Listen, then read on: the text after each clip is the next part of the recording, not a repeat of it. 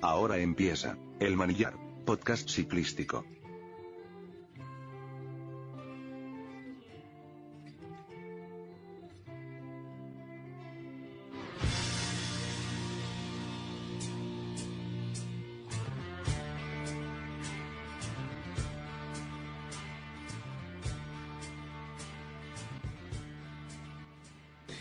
¿Qué tal amigos? ¿Qué tal? Bienvenidos al Manillar. Manillar edición especial, edición especial de la sorpresa, porque esta etapa de hoy realmente nos dejó a todos desconcertados. Pasaron cosas que ayer eh, medio, medio arriesgándonos y medio en broma dijimos y, y terminaron pasando. Pogachar se mete en la pelea fuerte, se mete en, la conversación del podio, se escapa con Roglic, Roglic consolida su, su ventaja y los colombianos desafortunadamente ceden lugar. Entonces tenemos mucho para hablar, sin mucho preámbulo. Juan, Nico, saluden la audiencia. Primero que todo, darle un saludo a toda la audiencia del Manillar y pues acertamos en parte a lo que dijimos ayer. Aceptar no es bueno, ¿no? En estos casos. Sí, lamentablemente. Muy bien. Bueno, comenzamos esta edición del Mailla Podcast Ciclístico. Mi nombre es Nicolás Restrepo y bueno, abrimos esta edición con el análisis de lo ocurrido en la etapa número 13 de esta Vuelta a España, con salida en Bilbao y con llegada en Los Machucos, Monumento de la Vaca Pasiega. Una etapa bueno, sí, era lo que esperábamos, ataques de favoritos, movimientos en la general, pero desafortunadamente para los colombianos, pues bueno, que no nos benefició mucho. Es que suceden varias cosas durante, durante el transcurso de, de toda la etapa. Al comienzo se trata de no dejar ir a la fuga, ¿no? Obviamente, perseguir a la fuga gasta, y sobre todo con esos puertos que venían y finalmente dejan escapar a la fuga y la diferencia máxima no fue realmente amplia, fueron seis minutos que finalmente era un hecho que iban a, recortar y que los iban a alcanzar a la fuga. Sin embargo... Y una cosa curiosa, ¿no? La fuga se mantuvo con, con buen promedio de distancia, pero arrancó los pachucos y la, la diferencia se fue al piso en cuestión de segundos. La rampa de 25% acabó con la distancia. En cuestión de dos kilómetros, los seis minutos desaparecieron. Fue es que sucedieron muchas cosas inesperadas en esta etapa. O bueno, esperadas tal vez. Mm, difícil. Eh, yo pienso que, que más que estar débil o fuerte o lo que sea, falló la estrategia en gran manera. La estrategia del Movistar y la propia estrategia de la, Astana. falló, falló mucho. Yo vi a la Astana poniendo ritmo, un ritmo increíble. Pero muy antes. En, en el inicio del el final del antepenúltimo puerto. De las varas. Y luego eh, poniendo un ritmo excesivo. Y, López se gastó ahí, gastó bastante, creo yo. Y bueno, luego viene eh, esa fuga temprana de Nairo en un puerto que habíamos dicho ayer que era un puerto corto y muy duro.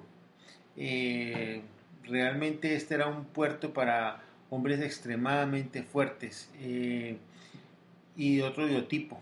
Entonces ahí pues ah, desafortunadamente Nairo terminó pagando la consecuencia. Según declaraciones del propio Quintana, él dijo que el que no arriesga no gana, pero hoy pues le, pasó, Le, le, salió mal la jugada. Sí, pero, pero hay que saber dónde arriesgar. Exacto, esa es la cosa. Es como cuando uno no tiene plata para el mercado y se y, y, se, y tiene 200 pesos en el bolsillo y se va para un casino a jugárselos. Claro, claro.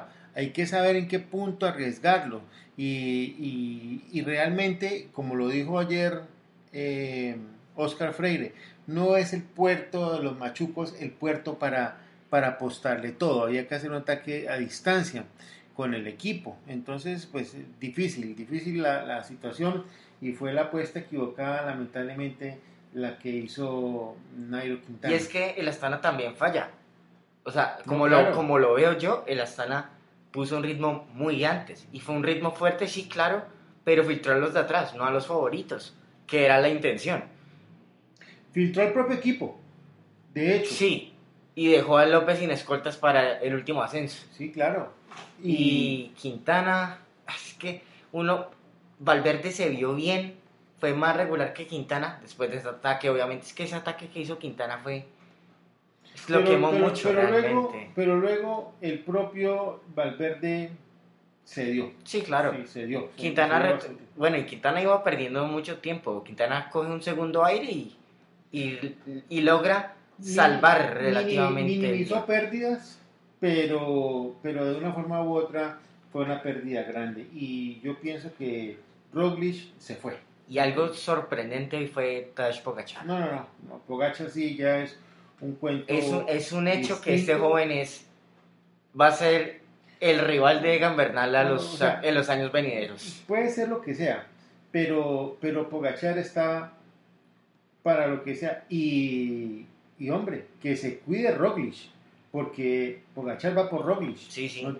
en el ciclismo profesional no hay sentimientos de equipo nacional. Inclusive hoy, hoy vimos unas imágenes, probablemente más rato estén en el, en el Twitter del Manjar, para que las puedan ver, y es en la etapa del día anterior, Tadej Pogachar y Primo Roglic se toman la mano como haciendo un pacto. un pacto. Y en las cámaras se ve que venían teniendo una conversación, entre ellos una conversación larga y sonríen entre ellos. Entonces probablemente estaban discutiendo qué iban a hacer en la etapa de, hoy. Y pues les, les, funcionó, al parecer. Ahora, una buena pregunta. ¿Falló? Eh, ¿Cometió un error Miguel Ángel López a prometer tantas cosas? Es que probablemente Miguel Ángel López se sentía mejor de lo que estuvo. Es probable, ¿no? no es que, es que esas son las cosas que, que trae el ciclismo, que es algo de azar inclusive. Lo que hizo Quintana fue una apuesta hoy. Y pues... Sí, y apostó perdedor, lamentablemente. No fue, no fue una apuesta correcta. Lamentablemente fue así. Y bueno, creo que la vuelta se quedó.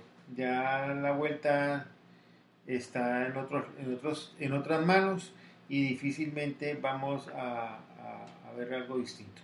Muy bien, sí. Eh, antes de continuar, que creo que vale la pena ahorita hacer un pequeño debate acerca de la estrategia del Movistar y a qué jugaron. Eh, antes de continuar con eso, creo que vale la pena destacar lo que ocurrió hoy previo al final de etapa, antes de los movimientos de la clasificación general.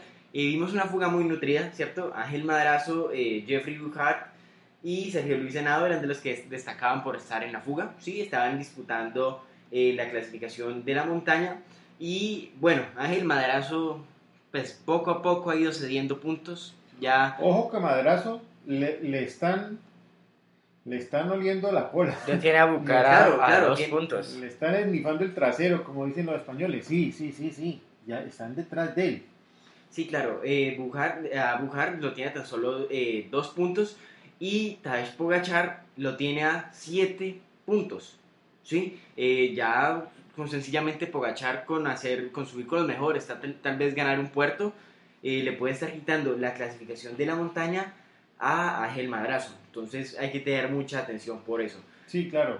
Claro, También en la clasificación de los puntos, hasta el día de hoy, Nairo Quintana corrió con la camiseta verde de los puntos heredada de Primo Roglic. Eh, ahora no. Tadej Pogachar se coloca eh, heredada la camiseta verde de los puntos y Nairo Quintana va tercero. Entonces la clasificación de los puntos queda así, Primo Roglic con 109, Tadej Pogachar con 86 y Nairo Quintana con 82. Entonces, bueno, que Pogachar si no va por la general, pues tiene otras dos clasificaciones secundarias por las que puede pelear. No, no, es que, es que lo de los colombianos fue una debacle. Lamentablemente nos fuimos, nos fuimos al piso.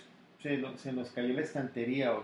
Realmente era la etapa que más esperábamos, porque de verdad es la etapa que más esperábamos los colombianos de que pudiéramos hacer algo, pero se nos fue todo, todo abajo. Lamentablemente fue así. Y bueno, toca continuar enfrentando la situación. Claro, sí, eh, respecto a la clasificación general, pues bueno, ya Primo Roglic eh, se sigue consolidando cada vez como más líder de esta Vuelta a España. Eh, segundo tenemos a Alejandro Valverde a 2 minutos 25, casi 2 minutos y medio, que poco a poco se empieza a convertir en una distancia eh, imposible de recortar. La verdad creo que debemos ser honestos y lo dijimos hoy en el Twitter del Manillar. Eh, la Vuelta a España se empieza a sentenciar eh, a favor de Primo Roglic. Yo todavía mantengo mi posición y yo no daría la carrera por sentenciada todavía. Aunque ya es un hecho que pasamos el Ecuador de la carrera, todavía quedan muchas etapas. obviamente hay etapas difíciles, hay etapas no tan difíciles, pero todos los días es un desgaste. y un día malo lo tiene cualquiera. Y un día bueno lo tiene también cualquiera. Bueno, Roglic no ha tenido su día malo aún. ¿Sí? Sí. Eso es una cosa a favor. Pero ¿qué sucede? En medio del día malo de Roglic, si es que sucede en algún momento, tenemos a Pogachar, tenemos a Valverde en medio. ¿Sí? Claro, sí. Entonces, entonces la cosa es, es difícil. Pero sentenciar una carrera todavía, es, que la carrera se corre, realmente se compite hasta la etapa 20, hasta la última etapa.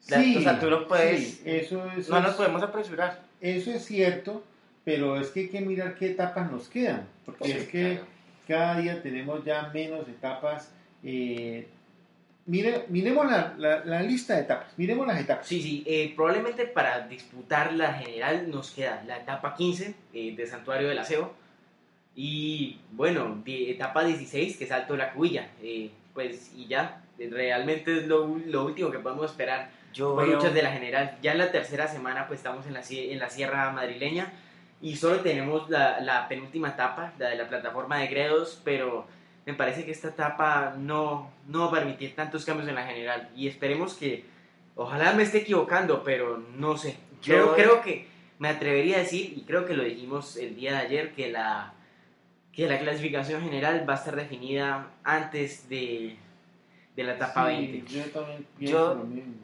Yo pienso que esta etapa 15, hay unos puertos que son, por ejemplo, el puerto del Conio es un puerto muy largo. El, el, ascenso empieza realmente desde el kilómetro 41 y se corona en el kilómetro 73.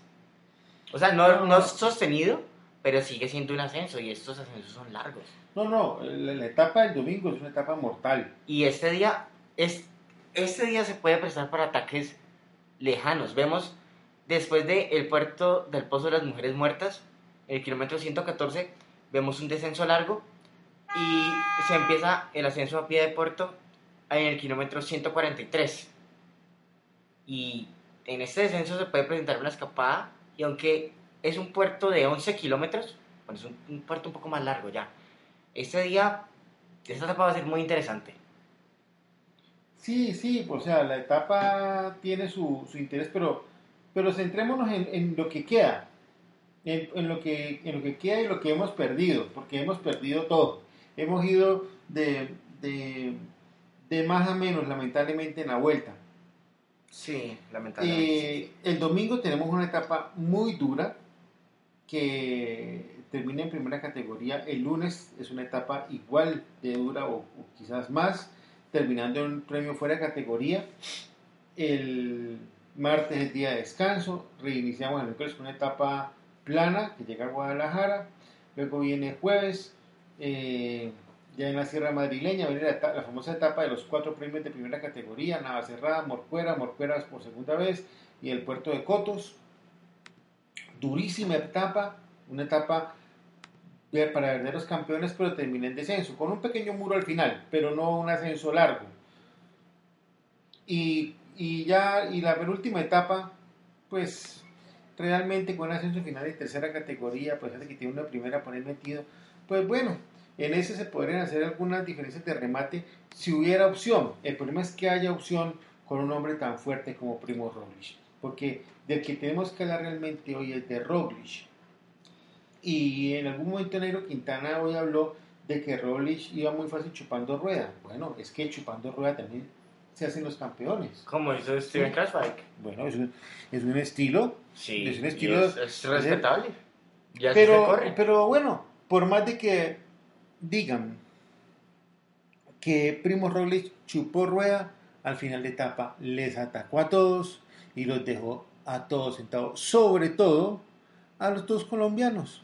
Entonces, creo que en ese sentido no hay mucho que decir. ¿sí? Roglic realmente se ha portado como un gran campeón.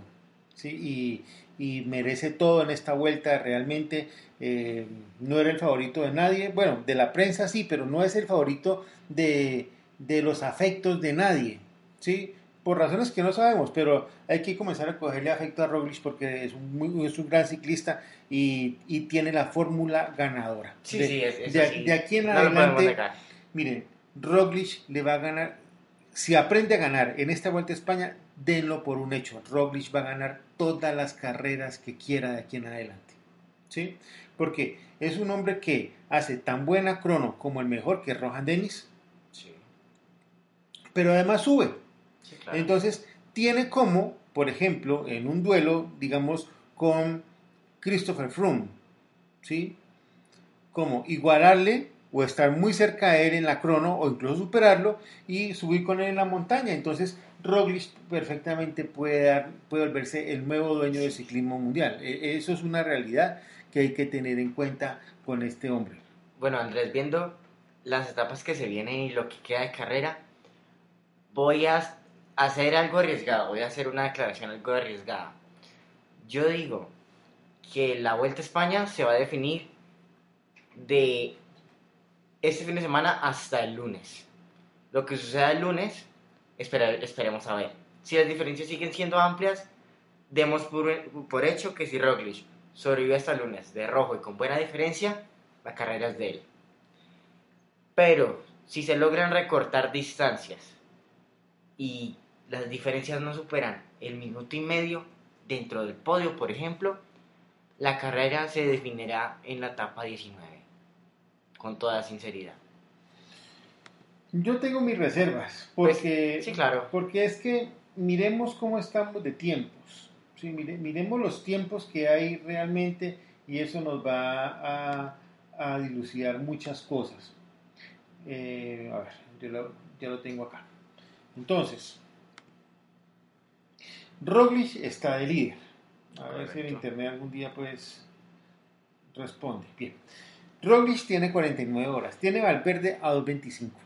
O sea, Valverde tiene como recortarle 2.25 a Primo Roglic. No pudo No. hoy, no, hoy- Valverde hoy no pudo, inclusive eh, hubo un instante en el que Nairo Quintana y Miguel Ángel López estaban atrás en el pelotón, estaban descolgados y Alejandro Valverde se desfondó, sí, no tuvo una, no sufrió una pájara, pero eh, llegó con Nairo, No llegó, llegó un poco al final, eh, lleg- llegó delante de Nairo con el mismo tiempo, por lo que sabemos que Valverde es un poco más veloz eh, que Nairo al final, pero que igual Valverde no pudo subir con Roglic y subió con Nairo. Inclusive Nairo, que había perdido más o menos 20 segundos con Valverde, pues al final encontró la rueda con él. Entonces no creo que Valverde esté para recortar tiempos con nadie. Bien, eso estamos de acuerdo en eso. Ahora, Pogachar está a 3.01 de Roglic, pero está en realidad a 36 segundos de Valverde. ¿Ustedes creen que Pogachar es capaz de meterle 36 segundos a Alejandro Valverde? Seguramente. Sí. A- a- Valverde, Estoy seguro que el domingo el 1-2 es, es loco. Valverde como mínimo queda en el tercer puesto. Bueno, Ahora, ¿ustedes creen que exista alguna remota posibilidad de que Nairo Quintana o Miguel Ángel López puedan volver al podio? Es muy difícil. A pelearle el puesto a Valverde sí. Pero no el liderato, ustedes. O sea, es que, es que miren, López está a 3.18 y Quintana está a 3.33. Ya de diferencia entre colombianos tampoco es amplia. es- Están No, no, todos no. dos juntos. O sea, tre- tres minutos, más de 3 minutos 10, más de Es 3.15 demasiado, es, es demasiado. demasiado tiempo. Miren, es- yo, yo les voy a ser honesto. Yo creo que la única posibilidad que tiene Nairo Quintana y Miguel Ángel López de lograr algo en alguna posición en el podio en esta Vuelta a España es hacer algo, un trabajo similar como el que han hecho Primo Roglic y Tadej Pogacar. Sí, pero el problema es ¿Cómo hacer funcionar eso? cómo y contra quién están. Exactamente. Porque es que Y es que está un Alejandro porque Valverde es que- también. porque- no, Valverde, va- Valverde debe, debe ceder. Valverde, miren, Valverde, Pogachar lo va a romper bajo presión. Va- de, Valverde no hay que preocuparse. ¿Sí? Porque el que lo amenaza es Pogachar. Pero Pogachar está mucho más fuerte que el propio Roglic. Claro, sí. Sí, eh, o sea, hay que tener en cuenta eso. Si Pogachar estuviera a un minuto de Roglic, le peleaba la vuelta, pero es que está a tres. ¿sí? O sea, para, para quitarle la vuelta a Roglic se necesita una sola cosa. Y es, por ejemplo, no, no pensemos en una caída, ¿sí? Una dañada de la sea un poco menos dramático, si no queremos que le pase a un hombre que ha luchado tanto por una gran vuelta como Roglic, pero para que le pase eso a Roglic tiene que ser una rotura de la cadena, un pinchazo que el carro de ayuda esté lejos, algo por el estilo. ¿Sí? Una pájara, pero lo contrario, tres minutos no lo va a perder. Es, es decir, Roglic tiene ya el título en el bolsillo. Y, claro, lo único que tiene que hacer es defenderlo. y lo tiene desde el día de la crono. Todo lo que hizo hoy es accesorio. y todo lo que sigue haciendo es accesorio. Tiene el título hace rato en el bolsillo Roglic. ¿sí? Entonces, Valverde se va a romper bajo presión. ¿Por qué? Porque Pogacar está mucho más fuerte que él. Es más fuerte que el propio Roglic. O sea, yo estoy seguro que si Pogachar ataca el domingo, el lunes, no creo que le recorte tres minutos a Roglic, pero sí le va a quedar por lo menos a 1.50. ¿sí? o 1.40. entonces, Valverde va a salir de ahí. ¿De acuerdo? Y entonces la pelea va a ser quién? Nairo y Miguel Ángel López, ¿sí? Por el tercer puesto del podio. Por lo tanto, los colombianos que tenemos tantos sueños y tantas expectativas, creo que no nos queda más sino esperar pelea por el tercer puesto del podio. Esa, esa es la triste realidad que tenemos eh, que enfrentar. Yo me voy a reservar. Yo, yo, yo voy a esperar hasta, mejor dicho, a mitad de la otra semana daré cuál, cuál doy yo por ganador. Eh, yo, en ese momento, mi, mi candidato a llevarse títulos sigue siendo Primo Roglic. Pero muchas cosas pueden pasar. Las etapas son impredecibles y esperar a ver. Muy bien, sí. Eh, es que, vale, creo que antes de que continuemos con la previa de la etapa 14 del día de mañana, pues es que cabe destacar que eh, la distancia que hay entre Valverde y Quintana, pues eh, supera por poco un minuto, ¿no? Entonces, eh, lo que vamos, lo que pensamos en este momento es que Pogachar va a coger el segundo puesto, ¿no? En la, en la clasificación general y que vamos a tener a Valverde, López y Quintana peleando por el tercer puesto. Sin embargo, pues bueno, que estos tres hombres también son fuertes, ¿sí? Valverde, a pesar de la edad, pues también se ha, se ha desenvuelto muy bien en esta Vuelta a España. López y Quintana pues hoy no tuvieron su mejor día y esperemos pues que mejoren de ahora en adelante. Que igual la pelea no está cerrada de todo, pero lo que dijiste Andrés es muy cierto. Que lo único que podemos esperar es un cambio sorpresivo en la general. Sería por algo que le ocurra a Roglic, eh, no sea una caída, pero es la única opción. Porque ya está muy cerrada la carrera.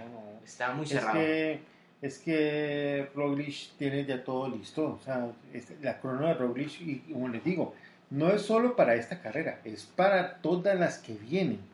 Roglic va a adueñarse del ciclismo mundial. ¿Por qué? Porque ya lo dije, es dominador de la crono, tan bueno como el mejor que Rohan Dennis, ¿sí? o Víctor Campenaers, ¿sí? es un tipo que supera en, la, en habilidades para la crono a Chris Froome, y además tiene la habilidad para ascender como él. Entonces, la gran deficiencia de Froome la suple y la ventaja la supera. Entonces, ahí tenemos un hombre que va a imponerse realmente.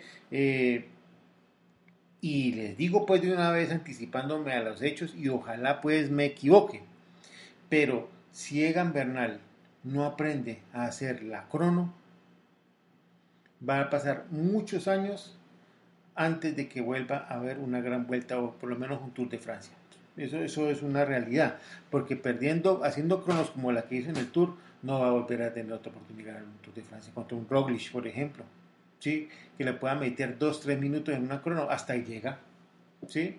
por más fuerte que sea Egan, porque es que Roglic, o sea, la demostración de Roglic hoy en la montaña fue impresionante, porque es que no solamente sube el bien, sino que sabe seguir el paso a los otros. El paso que puso Pogachar fue una cosa impresionante. No, es que y también el talento que tiene Roglic para cerrar brechas. Sí, claro. Eso es un ataque y Roglic lo cierra. Sí, o sea, Roglic, Roglic parecía hoy subiendo la parte final de, de los machucos como cuando van dos ciclistas entrenando. a ritmo duro y van conversando alegremente. Iban contentos los tipos, frescos. ¿Sí? Y llegaron arriba y ustedes no lo vieron como llega muchas veces y dice que se tira al piso desmayado, oxígeno. No, llegaron bien. Claro, sí. Llegaron bien. ¿sí? Eso habla mucho de la fortaleza y la capacidad de este par de eslovenos. Entonces, creo que por parte de Colombia eso fue todo lo que había que, que disputar en la carrera. Las camisetas, la de novato, todo se nos fue. Todo se nos fue. No, no quiero pasarme de pesimista, pero salvo cuestiones extradeportivas, todo se va, se perdió. Porque si Roglic falla, Pogachar está ahí para echarle mano a todo. Claro, sí. ¿Sí? ahora, ahora miren, miren la distancia de los colombianos a Pogachar. ¿Sí? Sigue siendo recortable, ¿no? O sea, Pogachar está 301 y Miguel Ángel López está 318 y Negro está 333. Sí. Sí, tampoco suena tan mal, ¿no? No, no, no. Están. Supongamos que Roglic y Valverde fallaran. Que abierta la pelea de sí, nuevo, claro. Claro, sí, no, bueno, pero acuérdense, para que Roglic falle tiene que ser una falla, pero una super fallada. Claro, sí, sí, sí, sí, sí, sí, De retiro. Ahora. ¿Sí? Pero entonces, ¿qué pasa? Cuando Pogachar se enfrentó a Nairo, lo dejó sembrado. Claro, sí, sí, sí. Y habían pasado cinco etapas menos, estaba mucho menos gastado. Claro. Y ahora, eh, hoy, por ejemplo, López no tuvo cómo seguir el ritmo que puso Pogachar antes de que Pogachar atacara. Claro, sí, no, ¿Sí? no, claro. O sea, con, con, el solo aumento de ritmo de Pogachar, López se quedó. Entonces, si se fueran, por alguna razón extradeportiva, Roglic y Valverde, ¿sí? Bogachar tiene como sacarle toda la ventaja del mundo a, López y a Quintana. Y ya pedí pues que, que, el, destino se haga un conjuro y quite de la vía a Pogachar, a Valverde, a Roglic sin hacerle ningún daño, sino que falla mecánica, una cosita así pues. Y estos dos queden disputando, no, no, es, pedirle mucho al destino y las cosas no pasan en la vida real. Pues, Entonces, saquemos cada uno conclusiones de esta etapa, lo que queda de carrera y continuamos con la primera etapa de mañana, ¿les parece? Sí, sí. Entonces, de la etapa de hoy, empiezo yo. Primo Roglic se le vio en una forma increíble. Tadej Pogacar, ese muchacho no para de sorprender y tiene un futuro brillante. Se le vio en una forma increíble hoy. No, no parecía ni siquiera esforzándose. Y eh, bueno, mis sensaciones para lo que queda el resto de carrera es, vuelvo a decirlo, a mitad de semana sabremos qué pasa, pero todavía no me arriesgo a concluir cosas. Muy bien, sí. Eh, ¿Algo más que quieran anotar eh, acerca de, esta, de la etapa número 13? No, creo que no. para terminar, para cerrar el tema de esta etapa, y 13 del número, para algunos de la suerte, para otros número fatídico, bueno, para Colombia fue un número malo.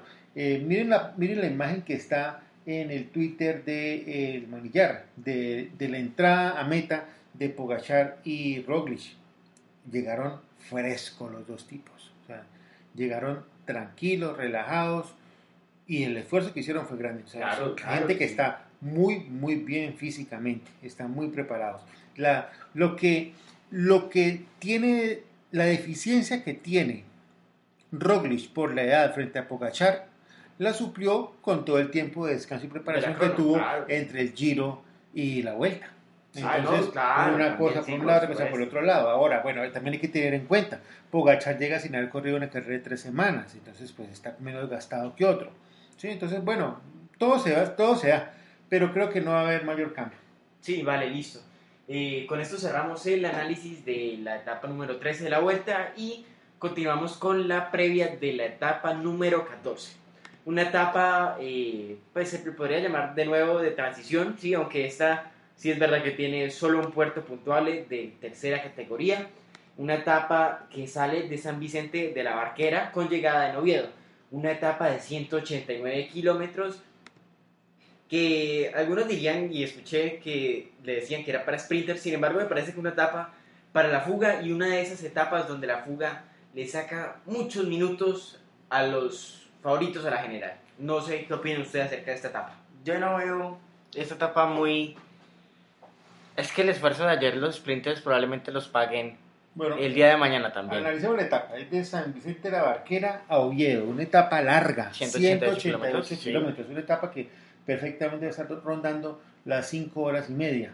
Eso es mucho, mucho tiempo después del desgaste de, de hoy y de la lo que se viene en los dos días siguientes. Entonces, yo creo que mañana no va a haber nada de gasto. La etapa es una etapa plana. Ustedes ven, ven unos ciertos desniveles en, la, en, la, ah, en la planimetría, pero son cotas que tienen 140, 160, 85 metros son pequeñas subidas, lo que llamamos columpios aquí en Colombia, no, no, no va a afectar a nadie. Y antes de, terminar la etapa, um, está el Alto de la Madera, que asciende a 350 metros, una tercera categoría. Yo sinceramente no creo que mañana se preste para fugas. Eh, Sobre todo con la etapa tan difícil que viene el domingo y el lunes. No, no, no. mañana va a ser una llegada masiva. Puede ser una llegada masiva o puede haber intento de fuga de gente que no tiene nada que perder, pero sí tienen que justificar un contrato publicitario ¿sí? para el próximo año. Entonces, yo pienso que los equipos españoles, aquí equipos pequeños, el Euskadi, Caja Rural, van a buscar, van a buscar la etapa. Es una llegada bonita, una ciudad importante de España, como es Oviedo, entonces van a buscar eso. No creo que haya llegada para, para sprinters, los sprinters tienen que estar molidos. No sé pues cómo llegó Fernando Gaviria hoy, pero... Estoy buscando eso. Llegó en la posición 149 de la etapa. Bueno, bueno, llegó en cola, pero llegó, ¿cierto? A 55 minutos. Llegó, pero, pero no creo, casi cerca del límite, ¿no? Pero creo, no creo pues que con el ejército de tercera vayan a, preocuparse por eso. Mañana es una etapa para una fuga, pienso yo. Y favorito para esa fuga, pues el, único fugador de siempre favorito, Thomas de ¿Sí? sí, pero no la ha visto, ¿no? No, no la ha visto, pero pues tiene... Bueno, pues, Philip Gilbert puede intentar también, de nuevo. Es otro buen candidato. Y delante de que siempre está ahí. Sí, sí puede ser también. Ahora, al final de la etapa, como es una recta de 300 metros con ligera subida del 1.5%, un falso plano, con una ligera curva a la derecha e izquierda, luego en un tramo de 350 con algunas curvas derecha e izquierda y finalmente una ligera subida de 2.2 en recta de 350 metros presta para un sprint, pero estoy seguro que aquí no va a haber sprint, no hay como, no hay, energías para eso, ni creo que nadie quiera gastar más. Un, unos sprinters dando de más en esta vuelta puede causarle la pájara que lo haga llegar por fuera del límite de tiempo en las dos etapas final, en las dos etapas que siguen. Y probablemente los sprinters lo que quieren es disputarse la única etapa que les queda a ellos, la etapa final. Entonces, eh, no creo que vaya a haber algo distinto a eso. A mí no me... Bueno, es que será ver si quién quiere arriesgar mañana, ¿no? Sobre todo con las etapas que vienen. Pues yo no descartaría una posibilidad de una llegada masiva, pero pues también siempre existe la posibilidad de la, de la fuga, siempre hay corredores que, que quieren mostrarse, obviamente, y pues llevarse su, etapa. Esperemos a ver. Igual la etapa de mañana por, es... Por, alguna razón, la, la, la organización de la vuelta decidió poner esta llegada en plano, porque aquí en cercanías de Oviedo se encuentra ese famoso puerto de montaña, el Alto del Naranjo. Claro sí. es aquí, en el Naranjo, pues, el Alto del Naranjo, es, es aquí.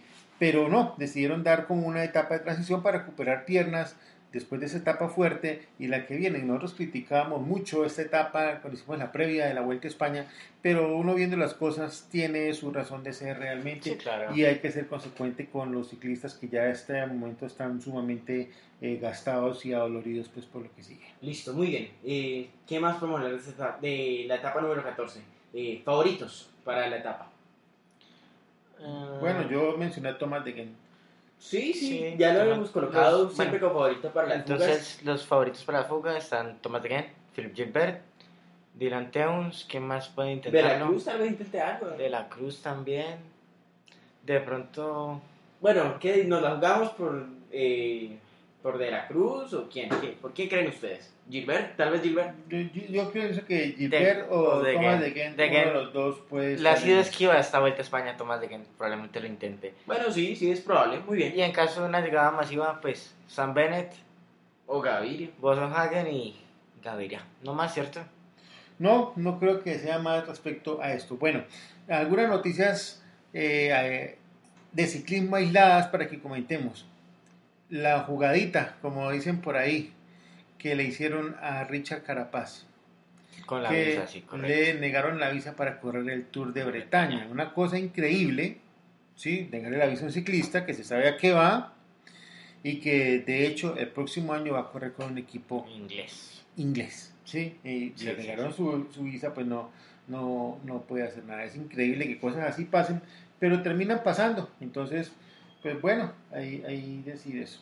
Algunos dicen que es prematuro eh, decir que Roglic tiene la vuelta ganada, pero el golpe que le ha dado a todos los rivales es impresionante y creo que va a ser muy difícil aprovecharse eh, de esta situación para ganarle a Roglic. Creo que es todo lo que hay que decir por el día de hoy. Pues como dicen en Colombia, amanecerá y veremos, ¿no? Sí, esperemos, porque pues a veces eso dice el ciego y no ve nada. Bueno, Bueno, entonces muchas gracias por habernos escuchado, haber llegado hasta, hasta el final del podcast, los que lo hicieron. De verdad que les agradecemos. Si les gusta nuestro trabajo, eh, suscríbanse. Eh, no estamos aquí haciendo esto detrás de un me gusta, pero si nos lo pueden dar, pues no sobra. Y les agradecemos eh, su audiencia amable. muchísimas gracias por escuchar el, esta nueva edición del Manillar y que la carretera ponga cada uno en su lugar, ¿no? Bueno, sí. Eh, damos por terminada esta edición del Manillar Podcast Ciclístico. Eh, bueno, eh, un gusto haber grabado esto para ustedes. Esperamos que les haya gustado. No olvides de irnos en nuestras redes sociales. Nos pueden buscar en Twitter como el Manillar Col, cole mayúscula. Y bueno, de verdad esperamos que les haya gustado. Estamos muy atentos a comentarios. Eh, cualquier comentario positivo o negativo acerca del programa es bien recibido. Todo con, bueno, con la intención de mejorar. Y vale, esperamos que les haya gustado mucho y hasta luego.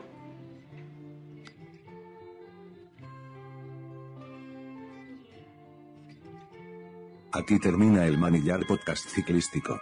Síganos en Twitter como arroba bibliaciclismo y búsquenos en iVox como el Manillar Podcast Ciclístico. También en www.viquegladiators.blogspot.com. Gracias por escucharnos.